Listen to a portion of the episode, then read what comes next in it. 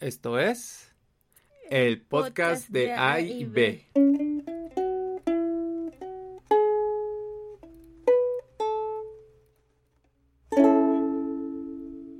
Ya estamos grabando, ahora sí.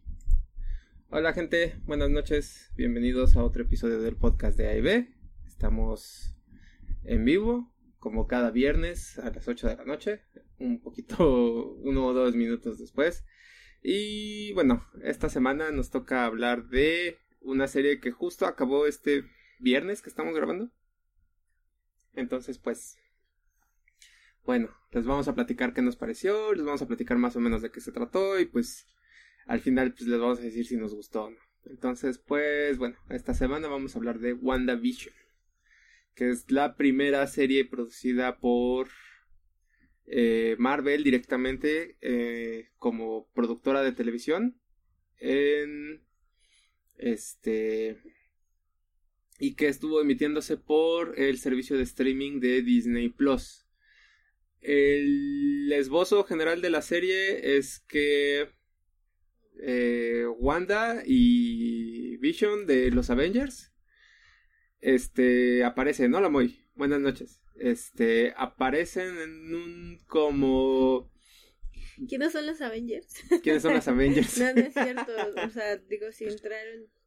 Sí, o sea, si están aquí es que ya saben qué son los Avengers. Este, y, este, nos van a tener que dar resumen porque no le hemos visto. Ok, vamos a avisar cuando empecemos a hablar ya full blown spoilers porque si no puede haber problemas. Entonces, pues, ahí les va. Eh, no. ok. Eh, bueno, el chiste es que los, estos dos personajes de los Avengers aparecen por alguna extraña razón, motivo o circunstancia dentro de un mundo que es parecido a las comedias de situación, a los programas de televisión eh, de Estados Unidos. Eh, vemos que sí, este, vemos que hay como una transición entre... Ajá. Los Avengers son los, los, que, Avengers te son los que te visitan en el hospital, hospital cuando estás en estado crítico. Cierto. Ajá. Siempre pasa. Entonces, eh, eh, pues empezamos a ver como esta eh, aparición de cosas que suceden en, los, en las comedias de situación gringas, pero no sabemos por qué está sucediendo esto. Entonces, ¿Qué son los sitcoms? ¿Qué son los sitcoms? Ok. Eh, los sitcoms eh, fueron una derivación de este un tipo de teatro específico que se llama teatro de revista, que lo que hacía era que tenían como pequeñas este, situaciones dentro de un escenario contenido, el cual se limitaba a dos o tres escenarios por obra. Eh, eran desarrollos muy simples que eran principio, eh, desarrollo y final. Entonces, este, este modelo se adoptó muy bien a la televisión.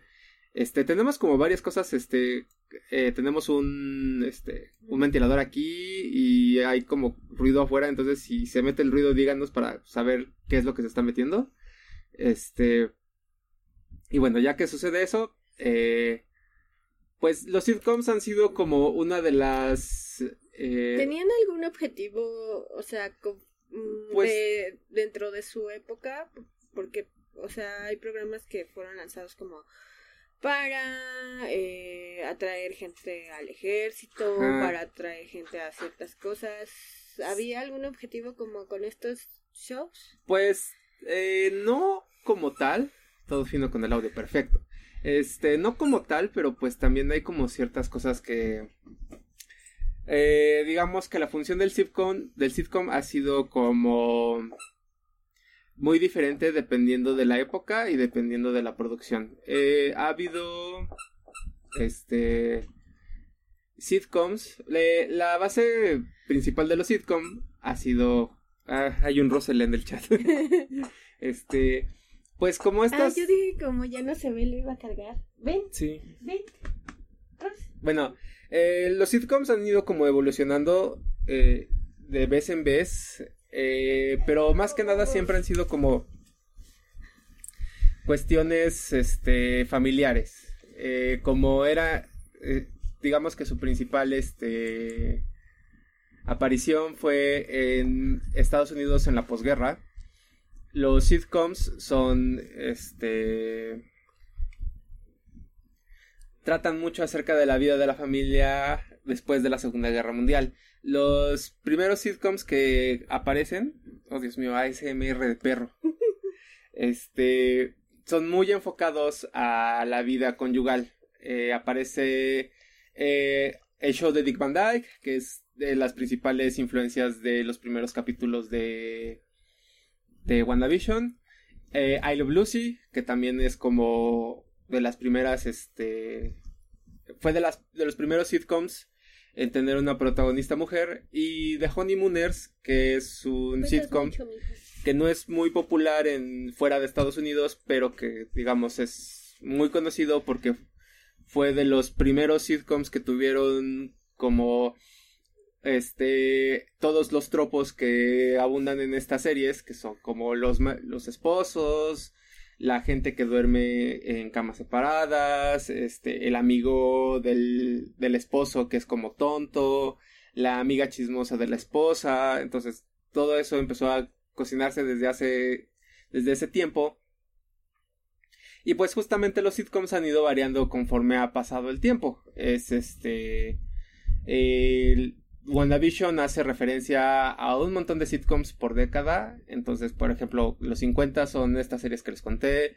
Los 60 son acerca de dos series que eran contrapuestas. Que además, pues, aportan mucho como la idea de esta serie, que son Hechizada y Mi Bella Genio. Eh, como, como que también a Sally, Sally the Witch, ¿no? Ajá, Sally la Bruja también. Eh, en los 70s los referentes eran como más onda, este, la familia Patrick, este, ay, ¿cómo se llama este del güey que, adopta a los niños? Todo en familia, que es este, que el protagonista se llamaba Archie Buncle y que siempre salía en su sillonzote así grandote y él, y ya era como un anciano que adoptaba a unos chavos que eran hippies en la época de los 60.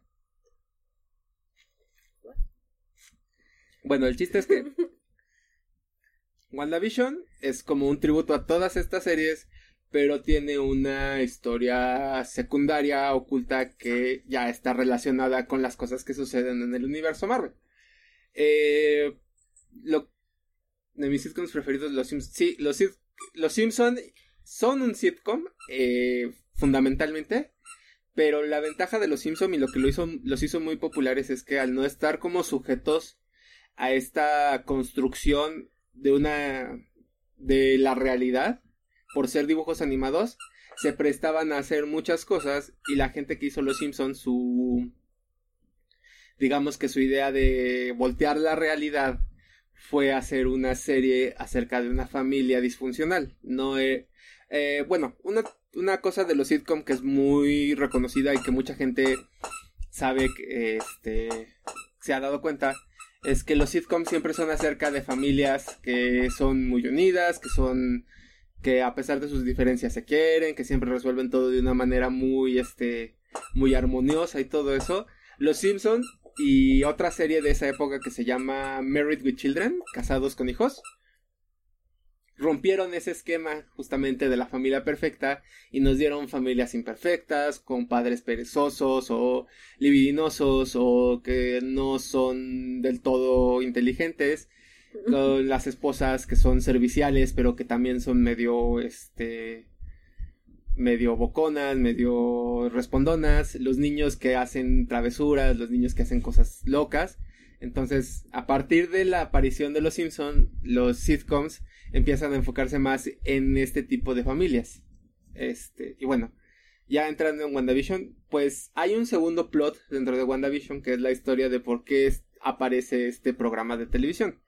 En sí, eh, vemos que los poderes de Wanda se han salido de control. Ah, la, la serie está ubicada temporalmente después de Avengers Endgame y antes de Spider-Man.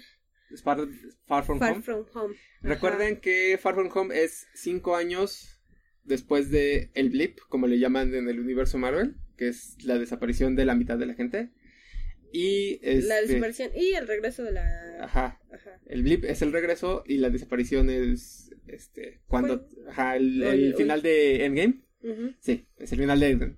Entonces eh, después de los eventos de de Endgame eh, pues vemos qué sucede con Wanda vemos qué sucede con Vision porque aparece Vision y vemos cómo está reaccionando el mundo a, esto, a un mundo post Avengers y a un mundo post Thanos. Es un mundo en el cual ya nada se da por sentado, ya nada, ya sabemos que hay amenazas más allá del mundo eh, físico, del mundo terrestre. Sí, ya hay como otra organización dedicada a estas amenazas fuera de la Tierra, pero que no son amenazas de otro plano dimensional, sino que más bien son amenazas espaciales de ajá, amenazas de otros universos, pero no universos astrales.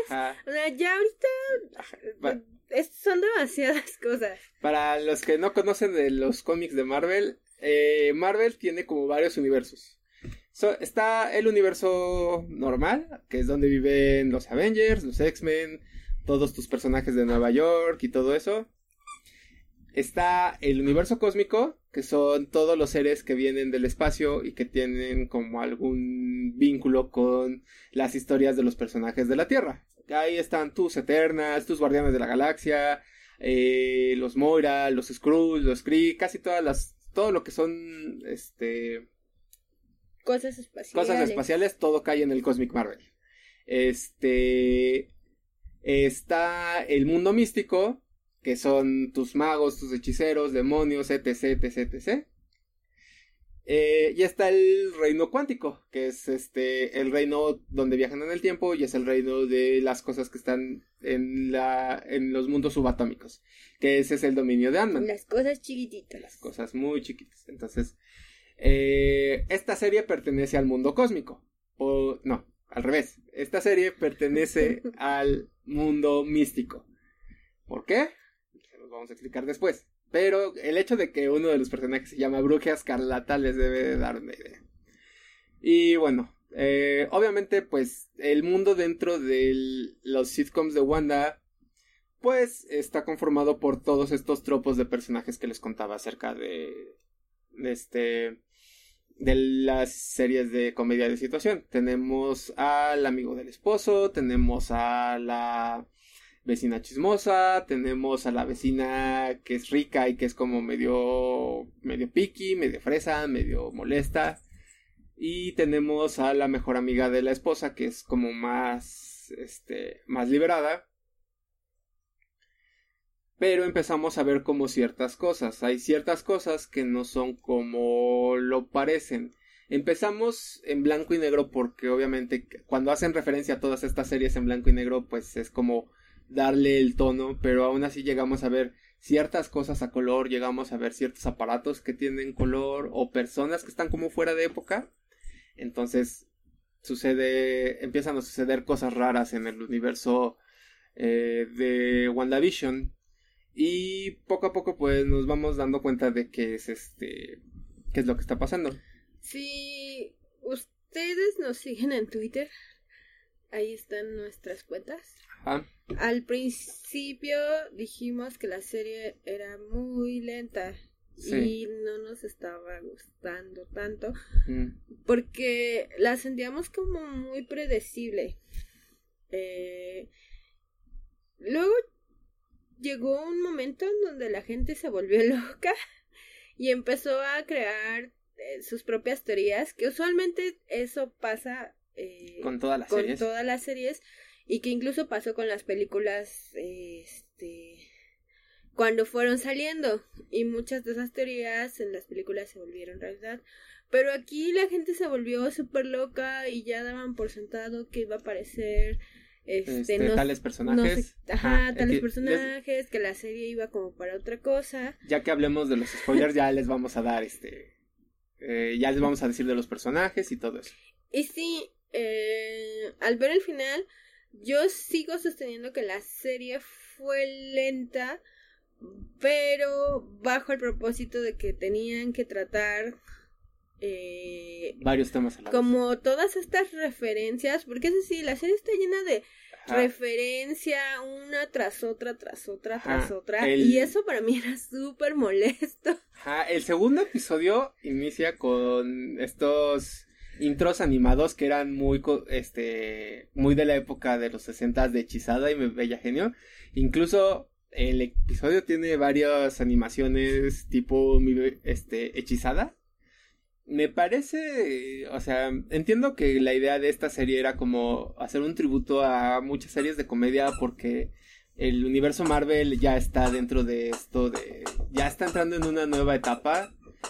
Eh, esta es la primera serie oficialmente hecha por Marvel. A las anteriores como Agents of Shield, Daredevil y todo eso tenían como a otros involucrados, entonces ya no había un control creativo directo de, de Marvel en esto, pero esto ya es 100% Marvel. Es gente que trabaja tanto en los cómics como en las series, como en las películas, y están ya metiendo cosas para el futuro de las, de las películas y las series. Lo que vendría siendo la fase 5. 4. 4. Este es el inicio de la fase 4. Y bueno, aquí quería como hacer como un paréntesis para que hablemos un poquito también de otras cosas relativas más o menos a esta idea del suburbia americano, pero en su lado oscuro. Sí, sí, ustedes nos han escuchado anteriormente, les hemos hablado sobre algunas películas que tienen como esta, esta temática de suburbio, eh, la de... Eh, Stepford Wives. Stepford Wives. Stepford Wives, eh, perdón. Stepford Wives está en Netflix, la versión del 2000 que la dirigió Frank Oz, que es uno de los sujetos detrás de los Muppets. Este, ¿qué más? Drop Dead. Drop Dead Gorgeous. Ajá, que... es una película con Rose McGowan. Así, ah, con Scarlett y con Rose McGowan. Este, ¿qué más? Eh... Hay otra, pero no me acuerdo cuál ahorita. Uf, yo tampoco me acuerdo. Por ejemplo, está Blue Velvet también que es de David Lynch. Mucha gente, eh, muchos críticos, empezaron a comparar las primeras temporadas, los primeros capítulos de WandaVision con las películas de David Lynch, sobre todo las que tienen que ver como con cosas de americana, como Blue Velvet, como este, ahí está que sucede en Hollywood, por el lado oscuro del camino, que creo que es la misma, no sé. Este, y también con este vato, el que hizo Hairplay. Ay, ¿cómo se llama? A ver, dejen, déjenme echar un clavado rápido en internet y les digo quién es. Mientras tú continúa con esto. Ajá, o sea, como que este panorama de casas perfectas con jardines, con figuras súper bizarras y las reuniones de Topperware con bandejas llenas de platillos de gelatina porque por una extraña razón América estaba, bueno, no es una extraña razón, pero América estaba obsesionado con convertir absolutamente todo en gelatina. Ajá, ah, este, nos dicen que Francos es Yoda, exactamente, Francos es Yoda. Y la, eh, John Waters, eh, también se parece mucho a las películas de John Waters, de hecho Hairspray es un musical de John Waters que después fue hecho película. Y estos vestidos llenos de... sí, hay que hacer una reunión así. Estos vestidos llenos de almidón, súper así que no se doblan y apenas te puedes sentar y caminas como eh, muñeca así. O sea, la estética es muy bella. Pero, también da mucho cringe. Ajá, eh, es un tema muy recurrente para los gringos, como explorar eh, todo esto que hicieron después de la Segunda Guerra Mundial como este toda como todo se volvió como una alegoría de el futuro americano y todo eso o sea, el, el diseño futurista que tenían las cosas en los 50 este como estos estilos de vida alternativos e interesantes si han visto Mad Men, saben que cuando acabaron los 50 y empezaron los 60, la gente estaba como en este boom de, güey, no mames, somos la nación más poderosa del mundo, podemos hacer lo que se nos dé la gana. Este, estamos, eh, ¿qué vamos a hacer? Y empieza todo esta, todo este derroche, empieza eh, tanto el amor libre como las empresas empiezan como a vender todo alrededor de eh, un montón de conceptos. empieza el este fue un, momento interesante para el diseño, sí. De hecho, en WandaVision ves muchos aparatitos como de la época que se ven muy padres. La cocina de Wanda de los 50, 60 está muy padre. Este. Y como que a los estadounidenses les gusta mucho esta idea de que, bueno, sí, hicimos todo esto, pero también no todo estaba tan padre, no todo era así como, güey, no todo era este, miel sobre hojuelas y eso. Y entonces muchas veces analizan que todo, todo ese, todo ese eh, derroche que hubo en esa época llevó a la destrucción que tuvimos más adelante en 80s, 90s, 2000s y ahora. Entonces, pues, es, eh, es como una forma de explorar lo que sucede. El spaceship de, eh, de ERCOT es totalmente esta estética. Fallout también la adopta mucho.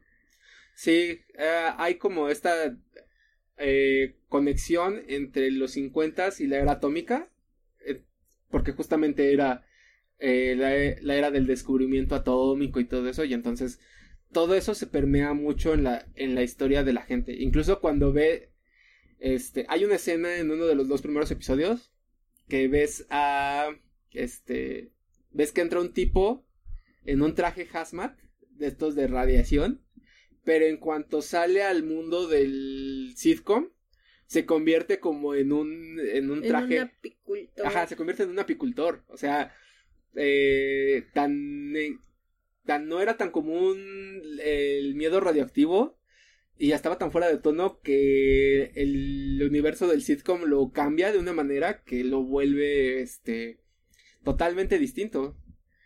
Sí, o sea, la serie no, no la odiamos.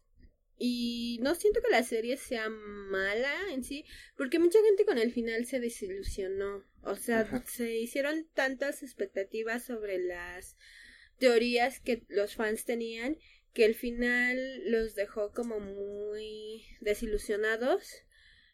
Pero yo siento que a pesar de todo fue un buen cam una buena transición de películas Marvel a lo que van a ser las series de Marvel. Ajá. Eh, también yo siento que como... Eh, bueno, esta serie ya sale... Estamos...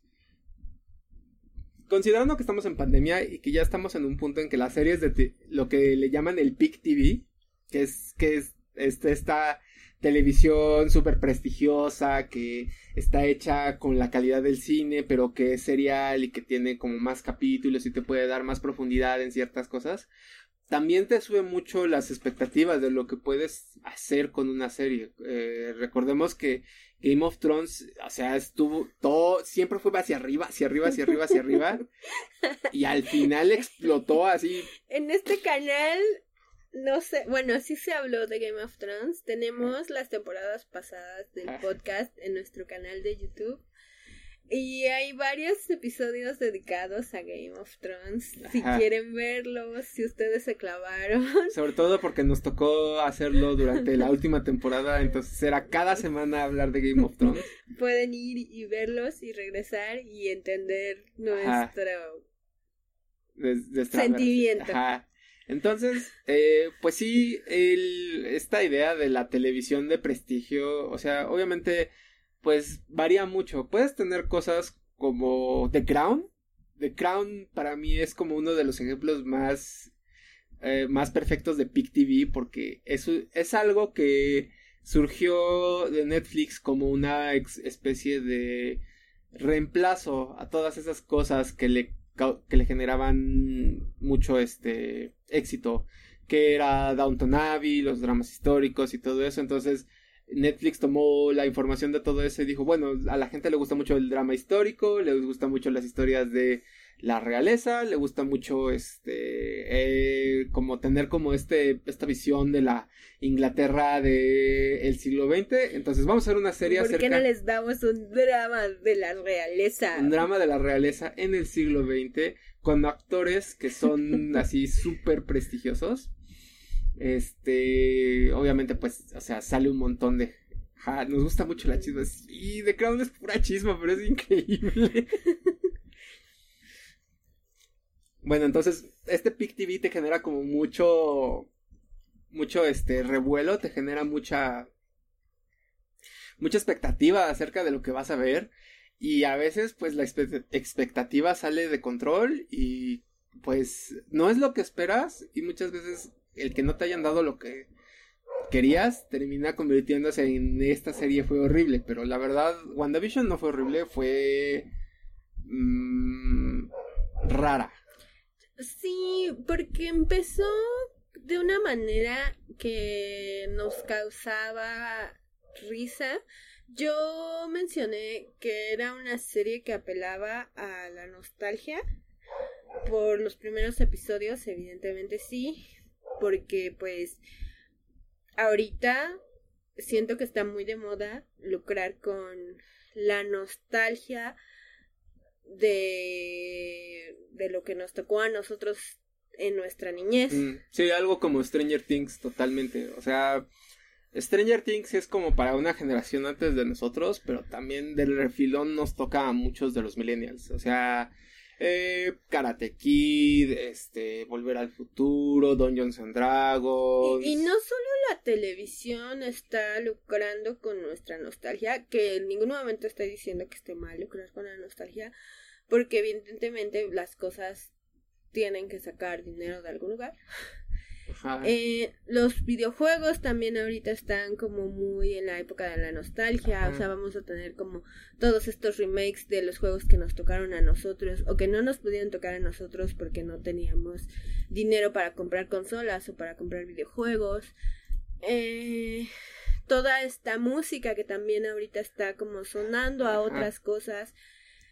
Y WandaVision lo supo manejar bien y lo, lo metió de una forma en la que más adelante te iba a estrujar así tus sentimientos, porque yo digo que Marvel solo quiere verte sufrir.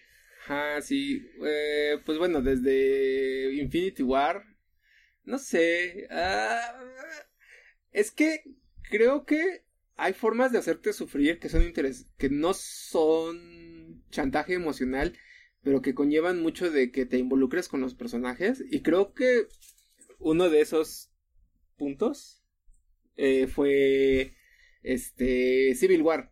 Civil War te involucró mucho con los personajes, te involucró mucho en esta discusión moral entre Tony y este y el Capitán América y al final pues te daba como las no te daba como este lado está bien y este lado está mal, sino te daba como las consecuencias positivas y negativas de todo lo que hicieron estos personajes. Este ves a Tony molesto porque el, el capitán quiere defender a alguien que le quitó a su familia.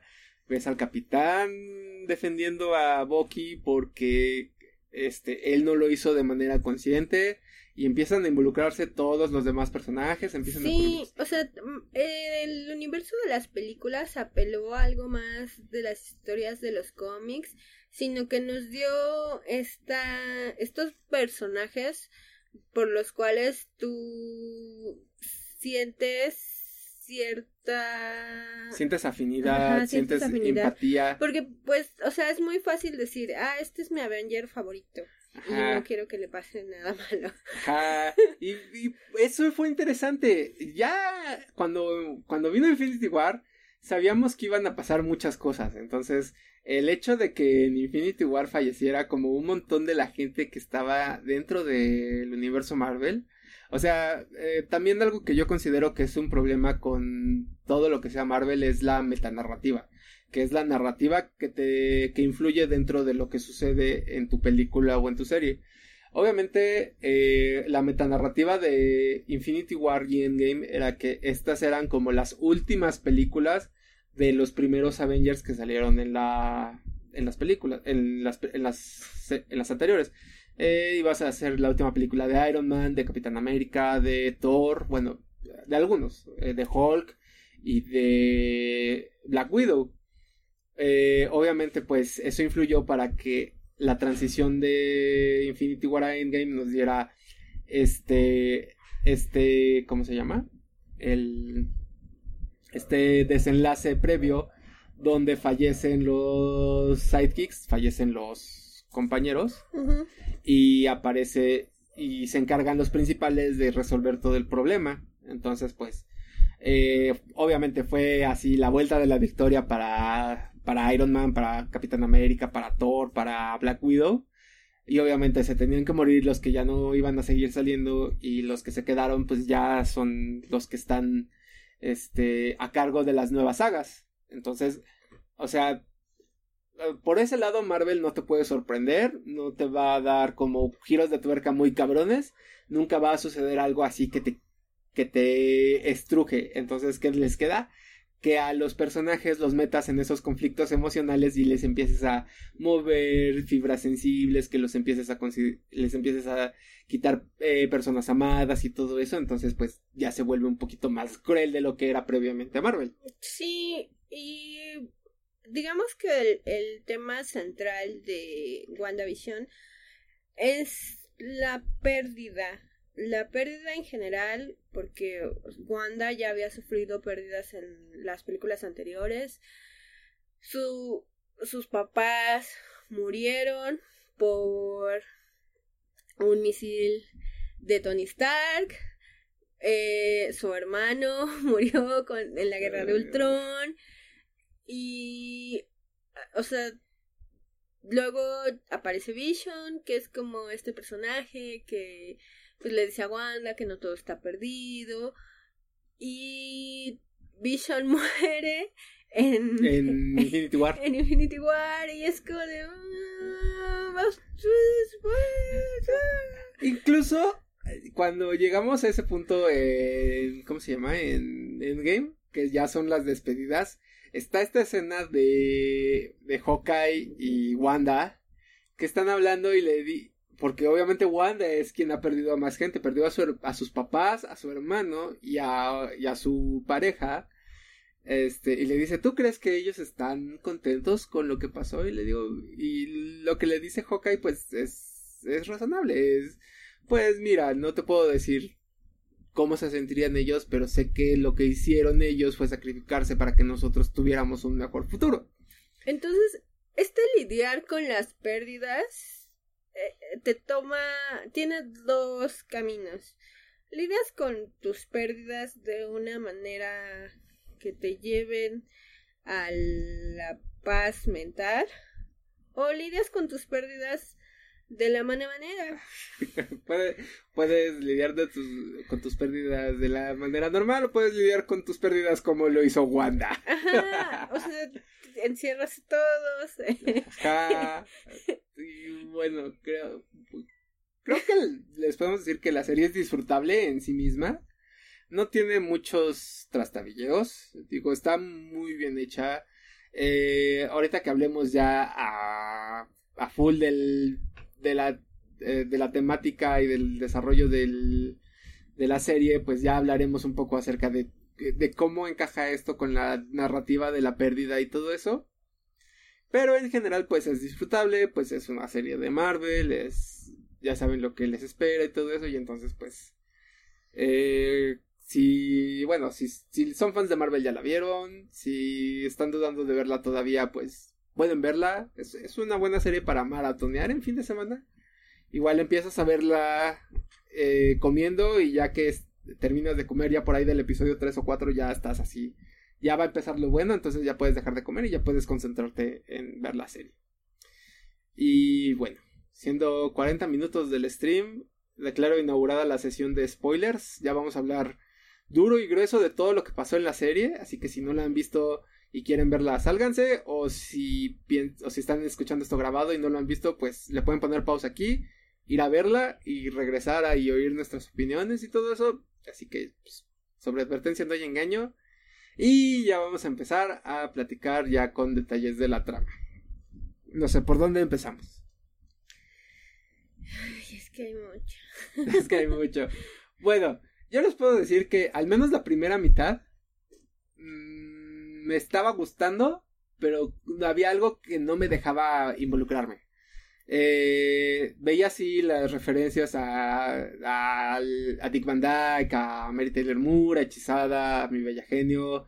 cuando hacen la transición al, al color y ya, este, ya ves que Wanda está embarazada y eso, sí, eh, sentí que ya se iban a decantar un poquito más por esto de del drama y se vio venir. Luego viene el tercer episodio que es ya a color y es cuando nacen los niños y es cuando ya empiezas a tener ya empiezas a ver eh, hacia dónde quieren dirigir la serie.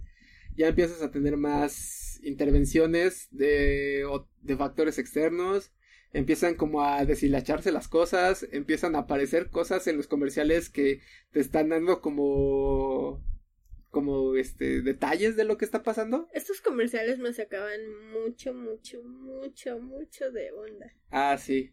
Los comerciales, eh, a la mitad de cada capítulo aparece un comercial que es como medio raro, porque por ejemplo, y al principio no lo entendía, ya después ya me hizo todo el sentido del mundo, porque eh, básicamente el episodio 8 es el resumen de toda la serie.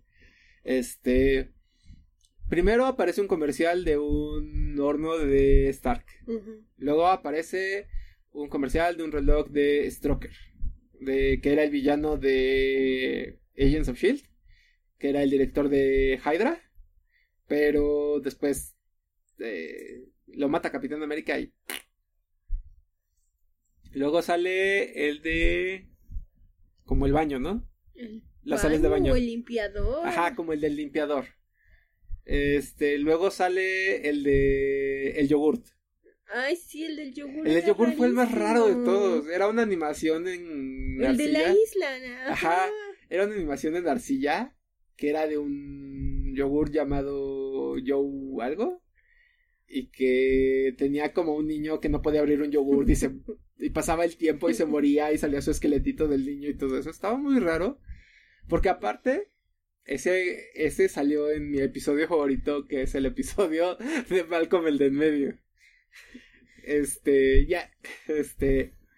Y el eh, último fue el de las, el de los tranquilizantes. Ajá, el de los tranquilizantes. Que ese era parodia de, de The Office y de Modern Family y Parks and Recreations. Este, los comerciales en realidad eran como las etapas de Wanda en su vida. Empiezan Stark porque el primer recuerdo que tiene Wanda acerca de, de pérdida y de dolor es, esta bomba. Es el, Stark. es el misil Stark que, explota, que explota. No, no este, explota. Bueno, no Les explota. cae en su casa. Les cae en su casa. Mata a sus papás, pero no los mata a ellos. Luego Stroker aparece eh, una escena donde Wanda tiene contacto con el cetro de Loki y empieza a desarrollar sus poderes. Que justamente el cetro de Loki tiene la piedra de la mente, que es la piedra que hace que creen a Vision. Entonces ella estaba vinculada a la piedra desde antes. Luego aparece el de. El de como Shield, porque es cuando está en Shield después de que matan a su hermano. Eh, luego aparece este, el del yogur. El del yogur, que es cuando matan a, a Vision. Este, y bueno, estos comerciales tratan como de darte las cosas. Las cosas. También vemos que aparece una. Este. Otro personaje. Que es como una vecina. Que es como medio. Agnes. No, bueno, sí, aparecen las dos vecinas. Primero aparece Agnes, que es como la vecina metiche, y luego aparece la otra, la vecina, la afroamericana. Ah, la que... Ajá, es este, la que es Mónica. Ajá. Pero al principio no se llama Mónica. Entonces, empieza, ella empieza como a descoser todo. Y creo que se da cuenta de que rompe algo porque después de que empieza eso, el cuarto episodio ya nos dice qué es lo que está pasando realmente. Wanda después de los sucesos de Endgame, decide que va a ir a enterrar a Vision. Entonces descubre que ya se llevaron el cadáver de Vision y el cadáver de Vision está en un, en un complejo de un grupo llamado SWORD. Que básicamente las siglas de SWORD son como una cosa de contención de superhumanos. Super Weapons. Orderly Humans. Algo así. Este, perdón, ya no me sé los, los anagramas de Marvel porque son un chingo y todos son bien estúpidos. Este.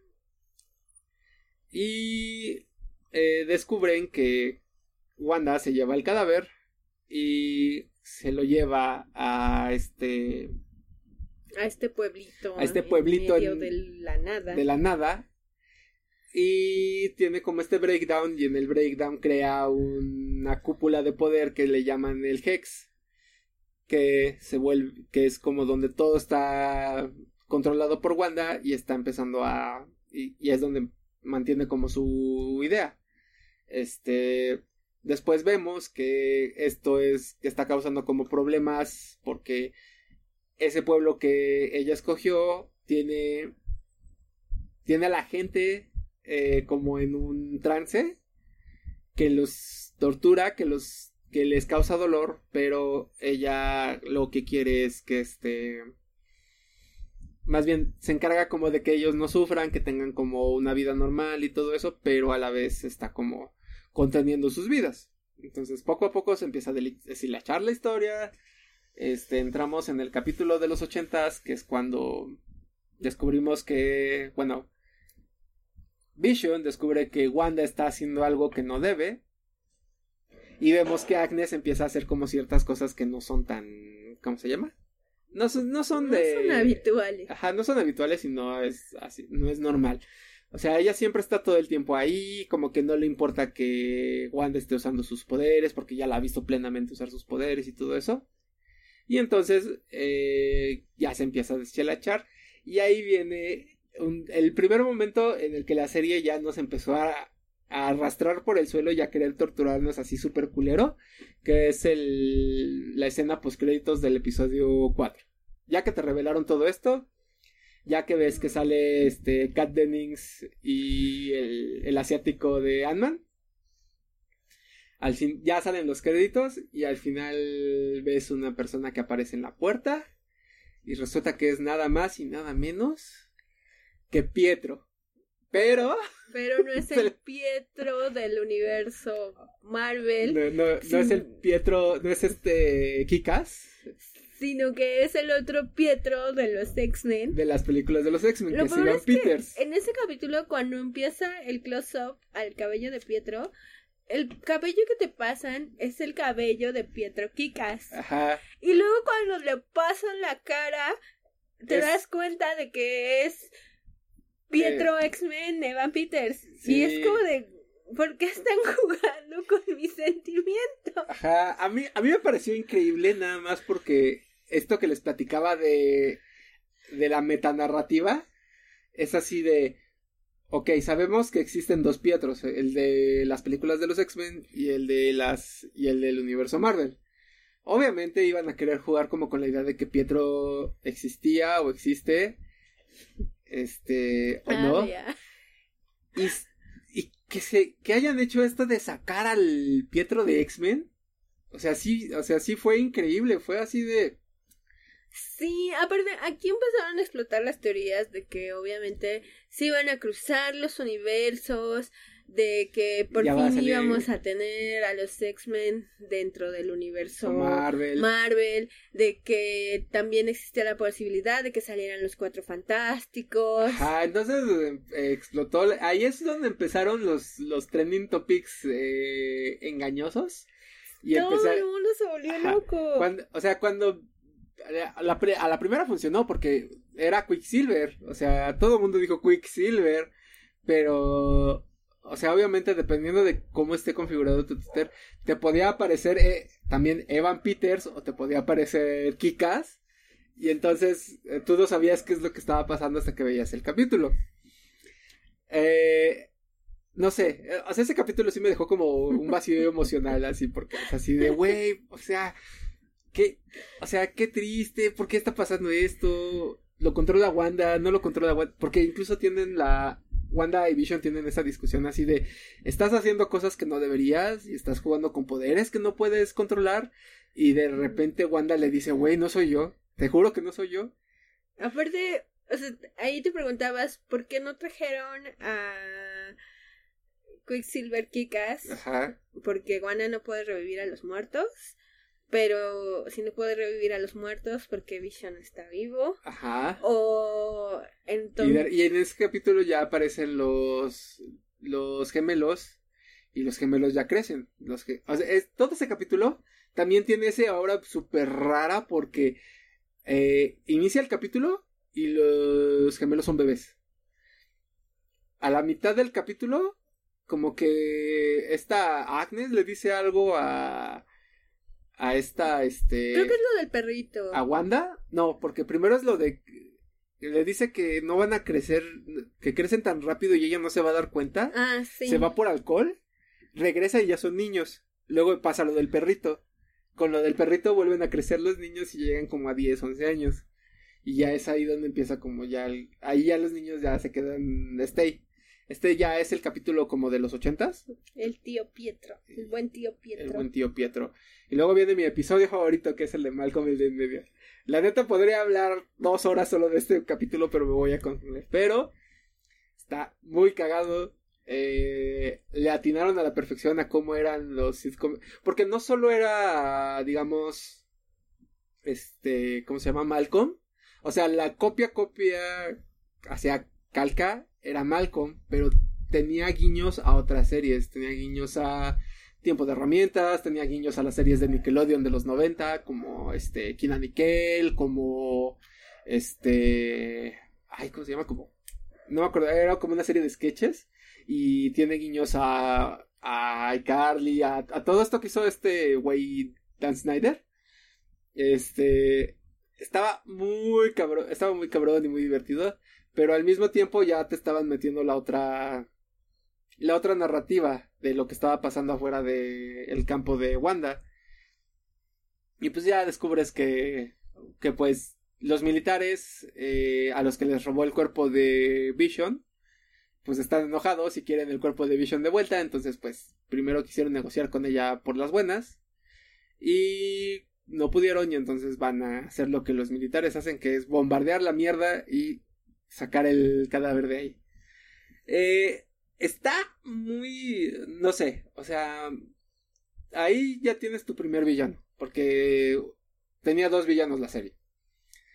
No estuvo, o sea, entiendo que por lo general dentro del universo de Marvel, el militarismo invasor siempre es como esta fuerza negativa, esta fuerza que no quiere razonar con los demás, sino que solo quiere recuperar sus pertenencias y, bueno, lo que cree que le pertenece y luego se va. Sí, es que es todo un, un gran tema de cómo Marvel es esta propaganda militarizada y cómo justifica estas acciones, eh, pues evidentemente del país de origen de Marvel, que es Estados Unidos, de cómo manejan eh, sus tácticas de conquista y etcétera, etcétera. O sea, si te das cuenta, dentro de esta historia hay como dos grupos militares que son que son como que se contraponen y que son como mucho esta visión acerca de eso. Tienes a esta Mónica, que es la hija de eh, Mary Rambo de este de Capitán Marvel. Que es la amiga de Capitana Marvel. Que es la amiga de Capitana Marvel. Que es como estos militares que son. que no. que no llevan su militarismo al extremo, que son. que disfrutan ser civiles, que sí tienen contacto con otras ramas. Que, no ejercen un abuso del poder. Ajá, que no ejercen un abuso del poder, que son. así, ese tipo de cosas. Y tienes obviamente a los otros militares que quieren destruir a los a los extraterrestres, quieren apoderarse de todas las tecnologías para usarlas para la guerra y todo eso. Que odian a los superhéroes. Que odian a los superhéroes porque son. porque no les, no les permiten hacer lo que ellos quieren según para el progreso de su país. Entonces. pasan esas cosas. Eh, y obviamente, pues, Mónica es la representación como de este militarismo buena onda y Hayward es el otro militarismo que es este que es violento, que es eh, intrusivo, que no toma en cuenta las opiniones de nada. Incluso eh, llega a ser muy misógino con Darcy y con Mónica. Entonces, pues es como esta contraposición de que dice Marvel, ay, sí, el militarismo está bien, pero tiene que ser un militarismo influyente, tiene que tener mujeres, tiene que tener gente de color, tiene que tener gente LGBT.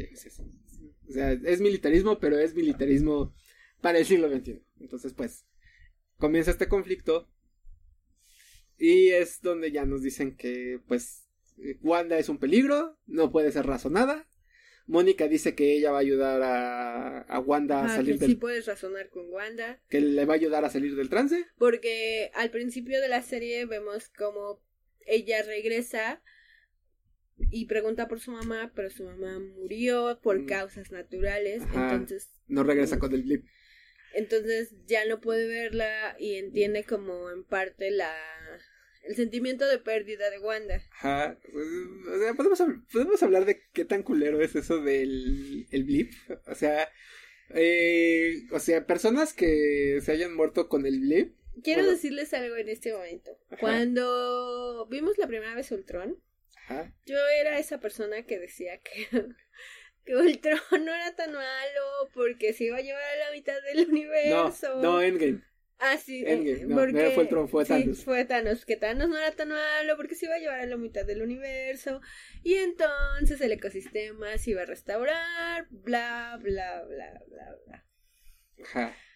No fue hasta que vi la segunda película que caí en cuenta de mis palabras, pero no, no me llegó la piedra tan duro hasta que empezó la pandemia y comencé a leer todos estos mensajes en las redes de tanta gente que ya estaba perdiendo a sus seres queridos que me entró que me dio la piedra tan duro de ver que pues o sea no no puedes no puedes solucionar el problema del ecosistema a través a través del asesinato. Ajá, o sea eh, pues o sea sí es una paradoja muy compleja. La verdad es que en game eh, no sé si maneja bien esa idea de que no puedes no de que genocidio para genocidio para restablecer el orden sigue siendo genocidio.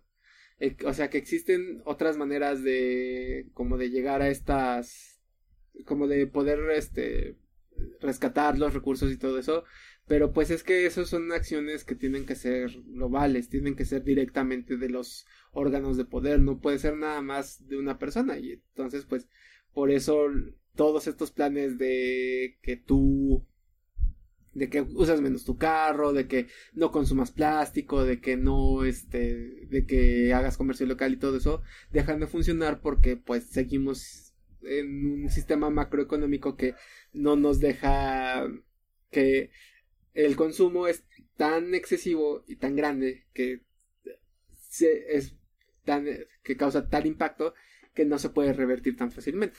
Pero bueno, ya nos pusimos muy darks, mejor vamos a regresar a WandaVision.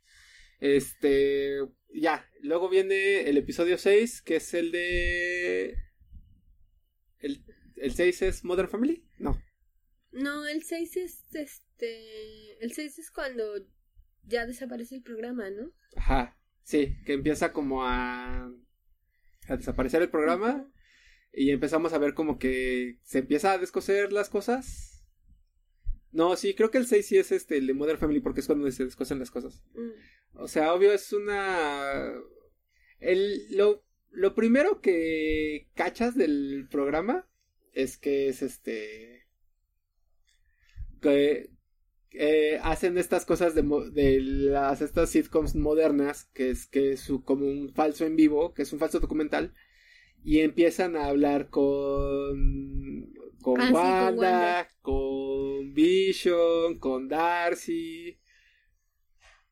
Entonces empieza a suceder ese tipo, eh, ya empieza a desconocerse la realidad y todo eso. Entonces, este, ya, este, ya se empiezan a revelar las, este, las cosas que suceden y es cuando sabemos que, este, Agnes, la vecina Metiche, es en realidad este, ¿cómo se llama? Es eh, una bruja llamada Agatha Harkness, que es este, bueno, El episodio 8. Sí. El episodio 8 es este. El de la. Es el de la exposición. El de. Te van a platicar la historia para que ya puedas entrar a la. a la pelea final. Entonces, eh, en este episodio aparece. Este. inicia con la historia de Agatha. Resulta que Agatha era una bruja de Salem que había abusado de su poder porque su poder es absorber el poder de otras brujas para eh, usarlo para sus propios poderes. Y, pero resulta que al final ella es la que como que causa la debacle de las brujas de Salem. Porque se encarga de. Este, como de. De, este. De quitarles los poderes, las mata. Y ella empieza como a buscar a otras brujas para robarle sus poderes. Entonces decide que va a. Eh, te explican por qué decide robarse los poderes de esta. de la bruja escarlata bueno, de Wanda. Entonces, eh, también tenemos la historia de Wanda. Este, con Wanda pasan muchas cosas. Pasa lo de que, este, bueno, pues vemos como la historia de su vida. Vemos cuando, vemos que cuando ella vivía con su familia en su planeta, en su planeta, en su ciudad, en su, Sokovia, en su, en su país Sokovia, Ah, eso es algo que no comentamos en el episodio de Malcolm. Hay, hay un chiste del. Hay un chiste de Manatí acerca de cómo eran los Halloweens para Pietro y Wanda. Entonces, este. Recuerdan que en un Halloween les dieron como pescado raro así del Báltico. Y están disfrazados de Nick Fury y de Black Widow. Si no lo han visto, chequen ese, chequen ese momento específico. Están disfrazados de de Black Widow y de, y de Nick Fury. Bueno, eh, cuando vemos esta escena de lo de, de lo que pasa con este, este, con, con este, con Wanda en su infancia, vemos que el papá contrabandea eh, DVDs de series de televisión viejitas de Estados Unidos ahí en Sokovia. Entonces, pues resulta que no se las pueden quedar del todo y eso, pero este, pues, o sea, pues todas estas series que han estado referenciando están en DVD y están ahí las, los títulos y, todo eso. Y las ven cada noche para aprender inglés norteamericano. Ajá, entonces pues es por eso que tienen como este acento raro. Y es, ya, eh, pues bueno, eh, algo que se me hace muy raro es que ellos tienen DVDs de Malcolm cuando los DVDs de Malcolm eran súper escasos. No sé si eso cambia ahora que ya Malcolm es de Disney, pero esperemos que así sea. Este, y bueno, eh, vemos todo este, todo este trayecto de Wanda, desde lo de la bomba, cuando está con Stroker, cuando pasa lo de Sokovia. esa creo que es de las mejores escenas de la, de la serie. Y, que, y es por la, la razón por la que le pusimos el título a este episodio. Es una escena muy bonita donde está, está Wanda viendo este Malcolm en la en su cuarto en el en el refugio de los Avengers. Entonces, pues este ya entra Vision y le dice y le pregunta que por qué eso es gracioso. Está la escena de cuando Hal quiere este, reparar como el techo que tienen afuera de su casa y se le cae encima.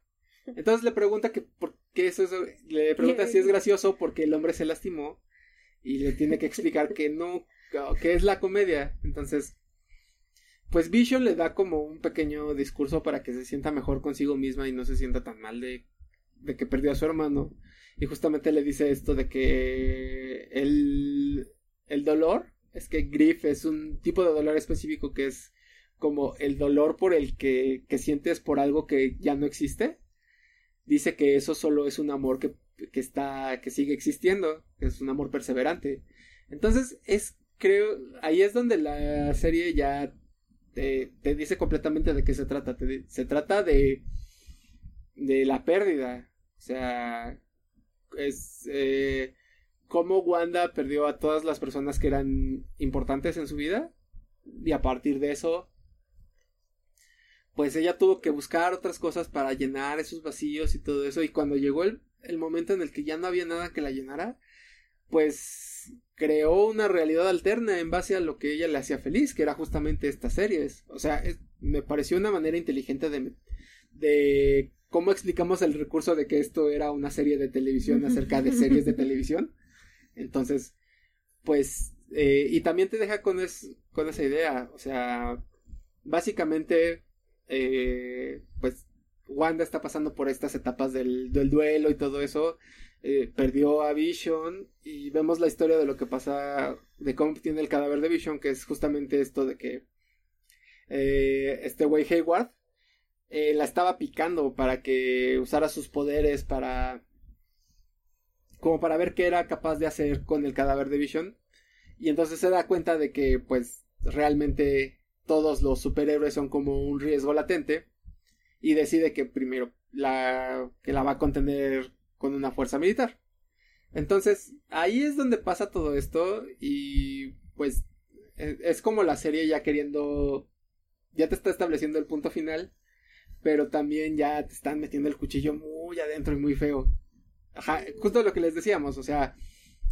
Marvel solo quiere tus lágrimas. Ajá, Marvel solo quiere tus lágrimas. Y es que, pues, siendo un personaje como Wanda, creo que escribieron muy bien esta idea de que es una persona con que ha sufrido pérdidas eh, constantemente, pero que aún así ella eh, a través de las películas lo vemos, aquí en la serie como que lo olvidan un poquito, pero por ejemplo, eh, este Civil War tiene momentos con Vision que son muy bonitos, como la escena donde le está preparando comida. Ajá. Este. O. O la escena después de que explota el. de que hace estallar el hospital. Que habla con el Capitán América, que le dice que ella no es un soldado, que ella es una persona que tuvo un error y que no se debe de estar lamentando por todo lo que ha pasado. Y pues, eh, digamos, a pesar de que ella tuvo un entorno que fue muy. que le perdonó todos estos errores, llegó un momento en que sí, o sea, la pérdida fue demasiado grande y ella tuvo este, este breakout. Precisamente porque vemos una escena donde encuentra como un, un título de propiedad y ve que Vision había planeado que en cuanto terminara lo de la guerra contra Thanos, ellos iban a desaparecer y iban a y se iban a ir a vivir a cualquier otro lado. De hecho, es. Al este pueblo. Ajá. A este pueblo donde llega ella. Y de hecho, lo ves en Infinity War. O sea, en Infinity War, Vision le dice a, a Wanda que escapen. Y bueno, o sea, estalla todo en ese momento y, y pues tienen que ir a pelear contra Thanos y pasa lo que tiene que pasar. Entonces, pues, eh, al final, pues, o sea, sabemos que Wanda ha sufrido mucho, pero creo que te lo hayan puesto todo así como en un capítulo específico. Era como para que te dieras cuenta de que no era nada más que perdiera Vision, sino que ya tenía como todo este bagaje de todo eso. Pero bueno, es como dice un amigo mío, este rojo, que dice que Marvel luego no toma muchos riesgos y lo peor es que luego te trata como tonto porque te tiene que estar explicando todo lo que pasó antes como si tú no lo supieras. O sea, tú ya sabías que pues Wanda viene de Sokovia, que este tenía este esta pelea con Stark, que tenía que perdió a su hermano, que perdió a Vision y todo eso. Entonces te lo tienen que meter todo en un episodio para que se para que te des cuenta de que por qué está pasando todo esto y ya es el penúltimo episodio, así que ya sabes que todo se va a resolver al siguiente. Y si llegamos al último episodio que sucedió hoy. Sí,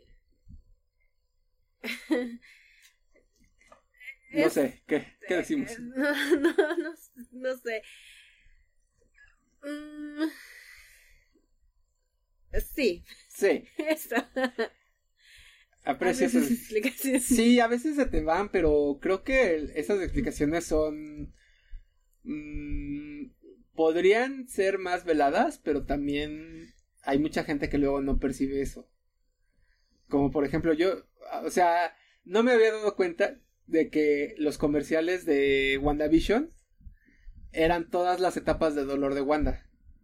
Y que la última etapa era justamente ahora que estaba encerrada en el Hex. Porque no podía estar en contacto con nadie más y todo lo tenía que generar ella. Entonces, fue muy inteligente, pero te lo estuvieron diciendo desde el principio. Así que, pues, no sé si fue inteligente o solo fue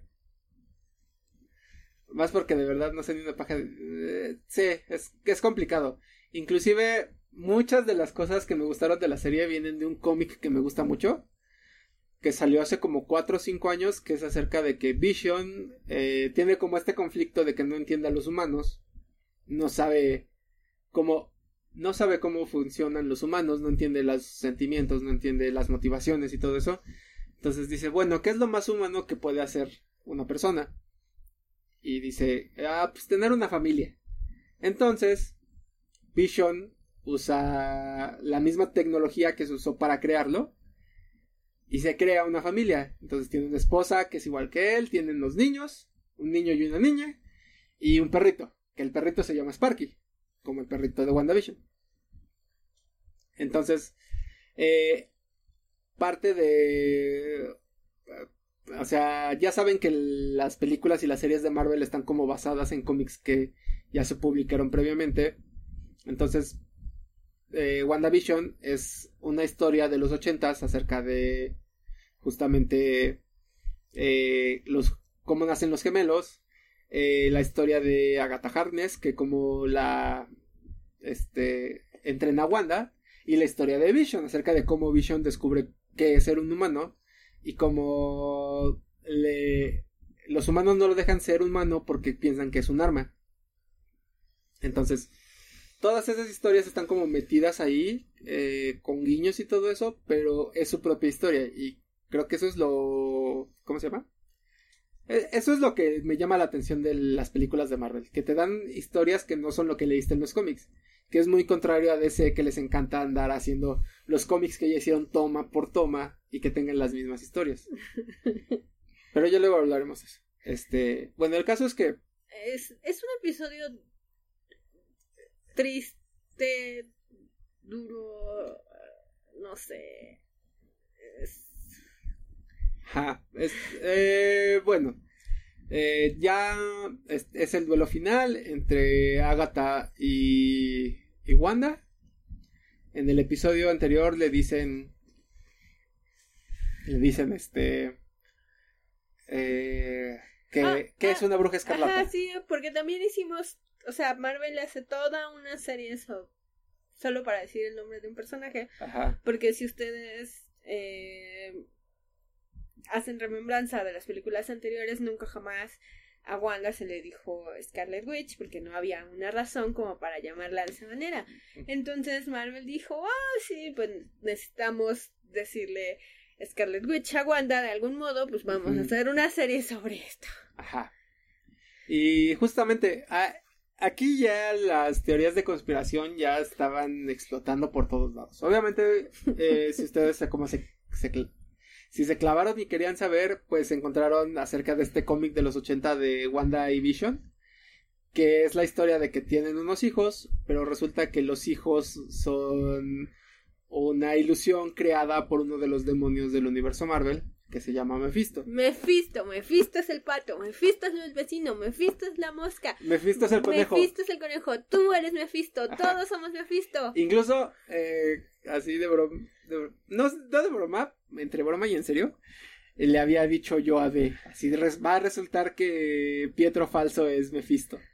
Porque hay una escena donde aparece Mónica para salvar a, a Wanda, pero Pietro Falso la golpea y la noquea. Entonces, todo el mundo quería que fuera Mephisto para que se pareciera al cómic, porque el cómic era acerca de que eh, Wanda tenía este deseo de tener una familia y no sabía si se podía si podía este procrear junto con Vision. Entonces Mephisto aprovecha esto y hace un trato con Wanda a cambio de sus poderes. Pero pues Wanda descubre que los niños solo son ilusiones y entonces quiere recuperar sus poderes de que le robó Mephisto. Eh, la verdad, estoy. A mí me gustó que no se fueran por eso. Porque hubiera sido muy. Nadie fue visto. Ajá. Hubiera sido muy. Muy. Muy safe. O sea, el final fue safe, pero no tan safe. Pero también. Eh, o sea, si tú esperas que te den lo mismo que los cómics, pues esta no es. Esta no es la serie para ti. Y porque justamente yo también estaba esperando como mucho. Mucho del. De esta idea que tiene Vision acerca de los humanos, de cómo toda esta tontería ética que tiene él acerca de cómo ve a los humanos, que está en el cómic de Vision, yo la esperaba, pero no salió. Entonces. También decían que iba a salir Doctor Strange. Doctor Strange tampoco salió. O sea, nada más lo mencionaron en un momento que es cuando Agatha eh, le enseña este libro que como diantres se llama el libro. Ah, se me fue. Es un libro que yo digo que es el Necronomicon de Ajá, Es el Necronomicon de Marvel, exactamente. Y en el libro dice que este que la bruja escarlata es más poderosa que el hechicero supremo. Y ya, o sea, no, no hay, no hay cameos de Doctor Strange, no hay nada más. Luego también empezaron a decir que tal vez salía Spider-Man, que tal vez salían los cuatro fantásticos, los cuatro fantásticos, Magneto, Magneto. Ajá, o sea, la gente se hizo chaquetas mentales súper cabronas en su cabeza. Obviamente por eso se van a, se van a sentir decepcionados. Salió la nota de que el director de la serie había dicho que mucha gente iba a estar decepcionada. Justo les dijo, no, basta, dejen de hacer estas teorías, por favor, y vean el último episodio sin grandes expectativas. Ajá, entonces, pues, la verdad, a mí me gustó que no se fuera por los caminos que estaban esperando los fans. Pero también sí sentí como que ya estaba muy cantado cómo iba a ser el final. O sea, ya tenías un Vision malvado, tenías al Vision normal, ya le había dicho Agatha a a Wanda que no iban a que, que Vision y sus hijos no iban a no iban a sobrevivir si destruía el, Hex. el Hex, que es el campo de poder que había puesto alrededor del pueblo. Y entonces, pues ya sabías que iba a venir un duelo de magia, un duelo de Visions, y que los militares iban a estar peleando con. Este. para detener a Wanda, y que le iba a ayudar esta Mónica.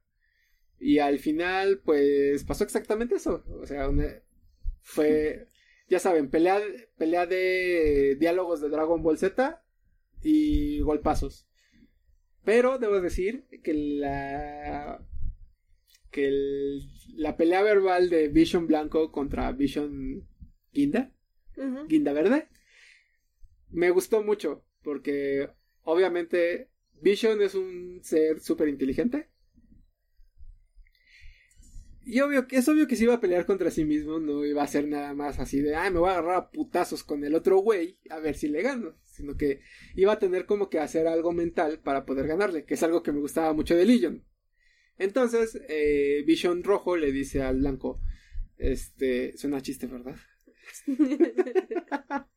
le dice, mira, eh, yo sé que tu misión es destruir a Visión, pero Visión pero yo no soy visión. Yo no soy visión. O yo no soy el visión que hay que destruir. Y tú tampoco eres el visión. Si yo, si yo no soy visión y tú no eres visión, entonces no hay visión.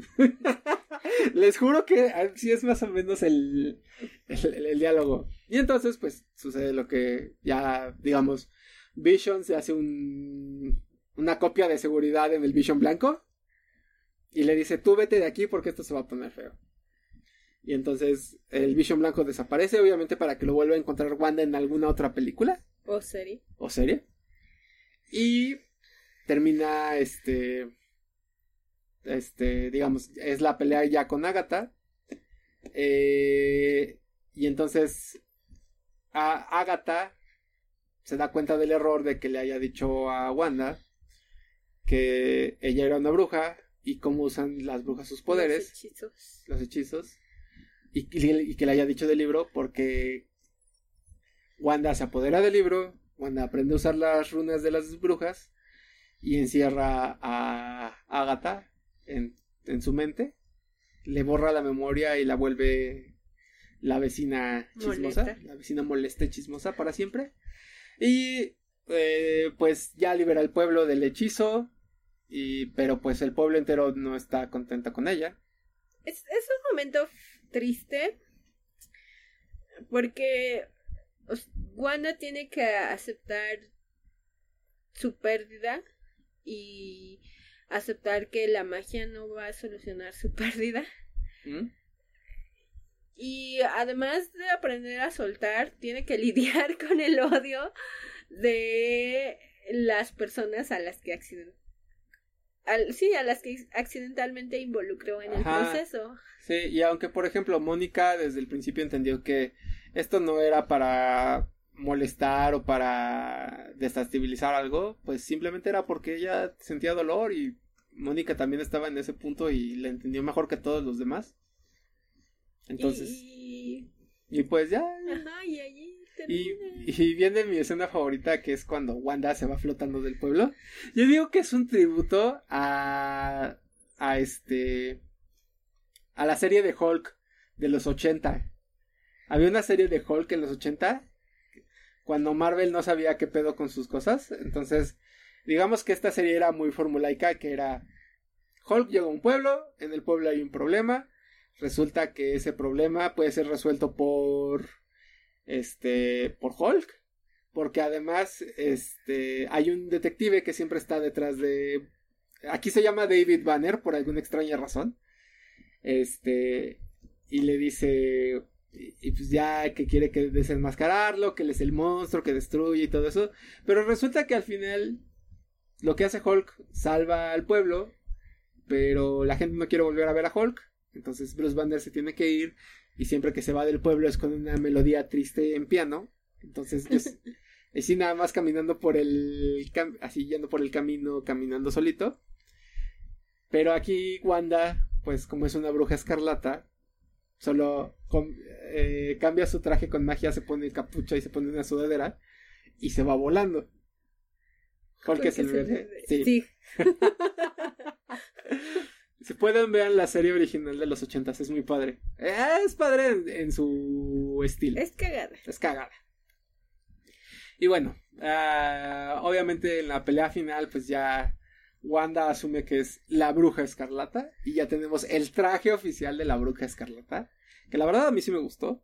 Es, es una combinación entre su atuendo de los Avengers, que era esta gabardina roja, como de cuero, y sus botas. Lo único que hicieron fue así que la, la gabardina se volviera como una capa.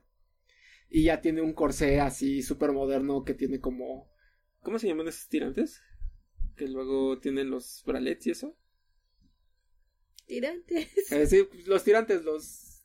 Ajá, ese tipo de tirante. Como un bustier. Es como un bustier, pero eh, metálico, en rojo, la capa roja, y ya tiene su diademita rara de, de Scarlet Witch. Entonces, pues ya era, la ya era el momento de hacer la transición para que ya fuera oficialmente el personaje, ya tiene sus poderes, ya tiene su nombre oficial y todo eso.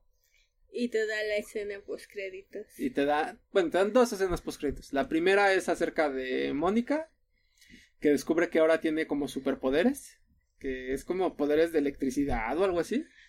Y aparece una Skrull y le dice, ah, pues mira, yo vengo a darte un mensaje de una amiga de tu mamá. obviamente ya sabemos qué amiga. Y le dice, pues ya, ya, me, ya nos dimos cuenta de que aquí no vas a poder usar tus poderes, entonces pues ella quiere que viajes con ella. Entonces pues si quieres viajar al espacio, ya ¿Quieres viajar al espacio, perrito? Así es. Y la segunda es eh, Wanda en un en una cabañita. Primero ves a Wanda normalmente así como viviendo en la cabañita, haciéndose café, sentándose en la en el pórtico a, leer y todo eso. Y eh, al final entras a otro cuarto dentro de la cabaña y ves que está esta Wanda ya en su atuendo de Scarlet Witch leyendo el este Necronomicon y haciendo como esta cosa que hacía Doctor Strange que era como estar en su en, su, el plano astral. en su plano astral aprendiendo del Necronomicon que se robó. Y fin. Y fin. Y bueno. Obviamente se ah. viene eh, Falcon y Winter Soldier, pero la verdad no creemos que tenga conexión. y se supone que la conexión es va a ser Doctor Strange 2, pero Doctor Strange 2 va a salir hasta el año que viene, o quién sabe, y así. Y así termina WandaVision. Sí, la verdad no es una mala serie, es lenta. Yo digo que Marvel vio mucho, mucho, mucho Madoka Mágica, ah. especialmente la película de Rebelión. Sí, aunque bueno, eh, tanto... obviamente no. obviamente no, pero es a lo que voy. Tanto WandaVision como Madoka Mágica eh, son dos narrativas. Y Once. Y Once Upon a Time. Son narrativas que apelan a la historia de Fausto. Ya saben, la historia de este sujeto que quiere ser el mejor del mundo y le vende su alma al diablo por este por el poder, por la por, la fama, por su deseo más por su deseo más anhelado. Y descubren que el deseo se les revierte y empiezan a perder. Y, y es en realidad un desastre.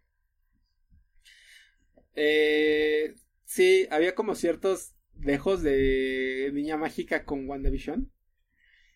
Pero, por ejemplo, si les gustó WandaVision pueden ver Madoka Mágica, sobre todo la película porque trata más o menos los mismos temas, la pérdida, eh, el aferrarse a ciertas situaciones, eh, si, tu poder es, te, permite, bueno, si, es, si está bien que tú uses tu poder para X o Y, entonces pues no es, no es tan disparatado que se parezcan Madoka y WandaVision.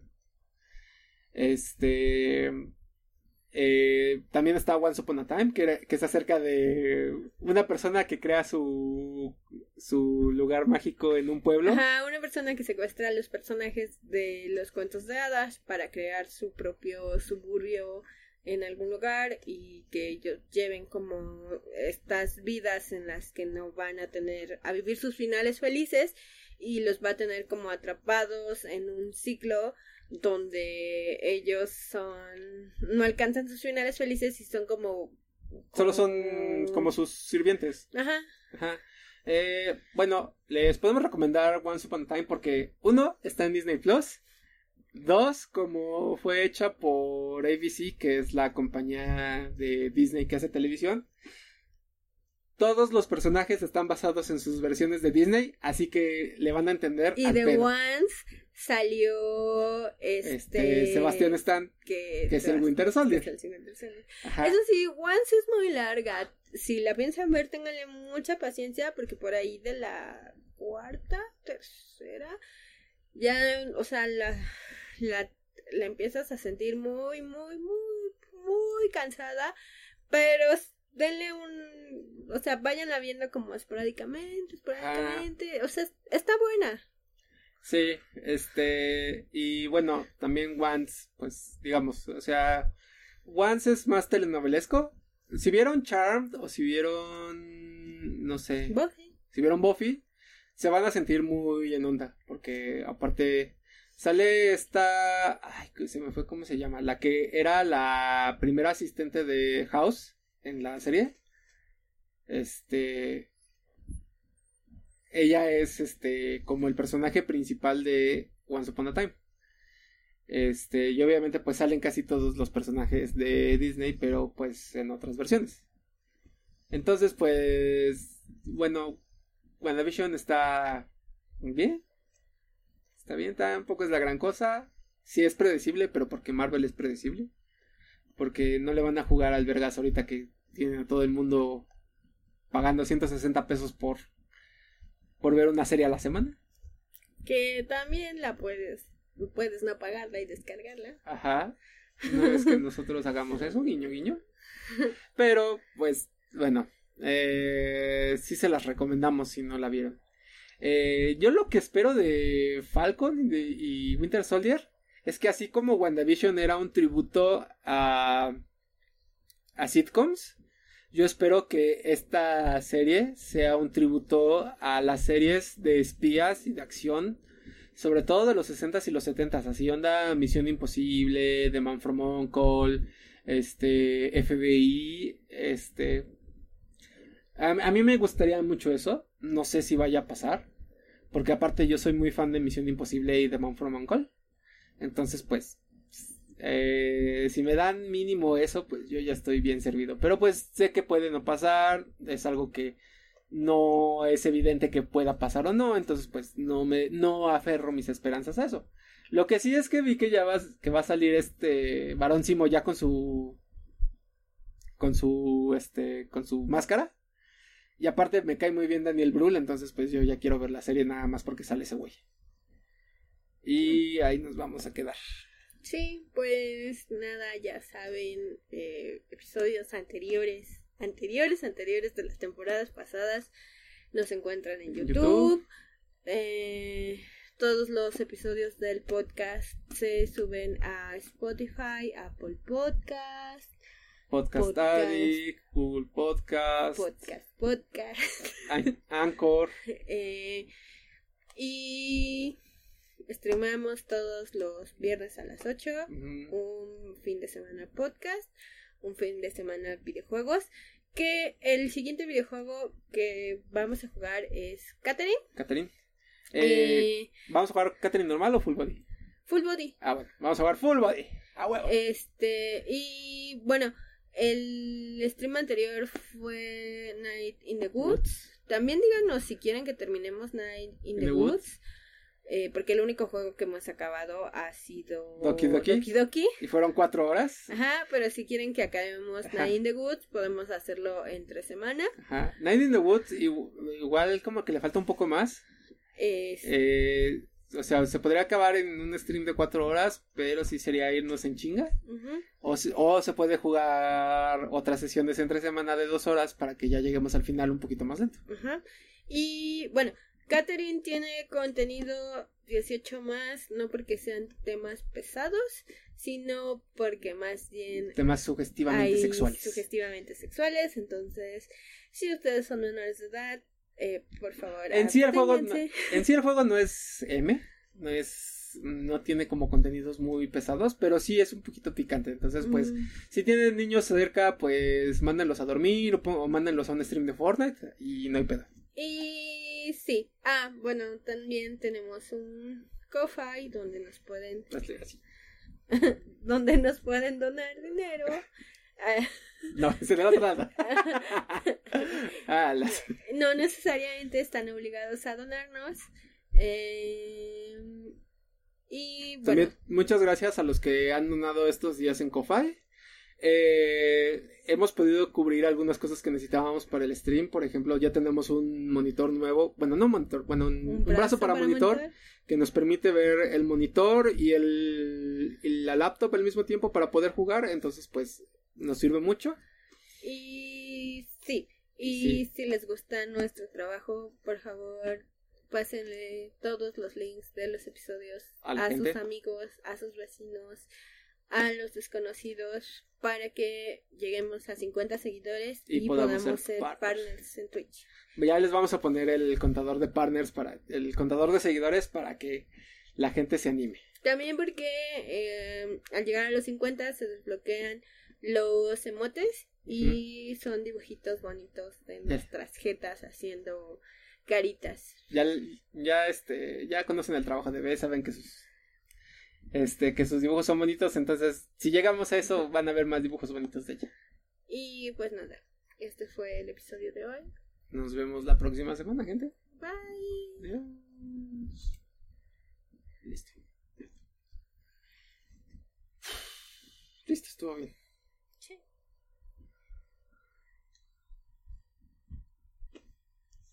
Voy al baño. Ajá.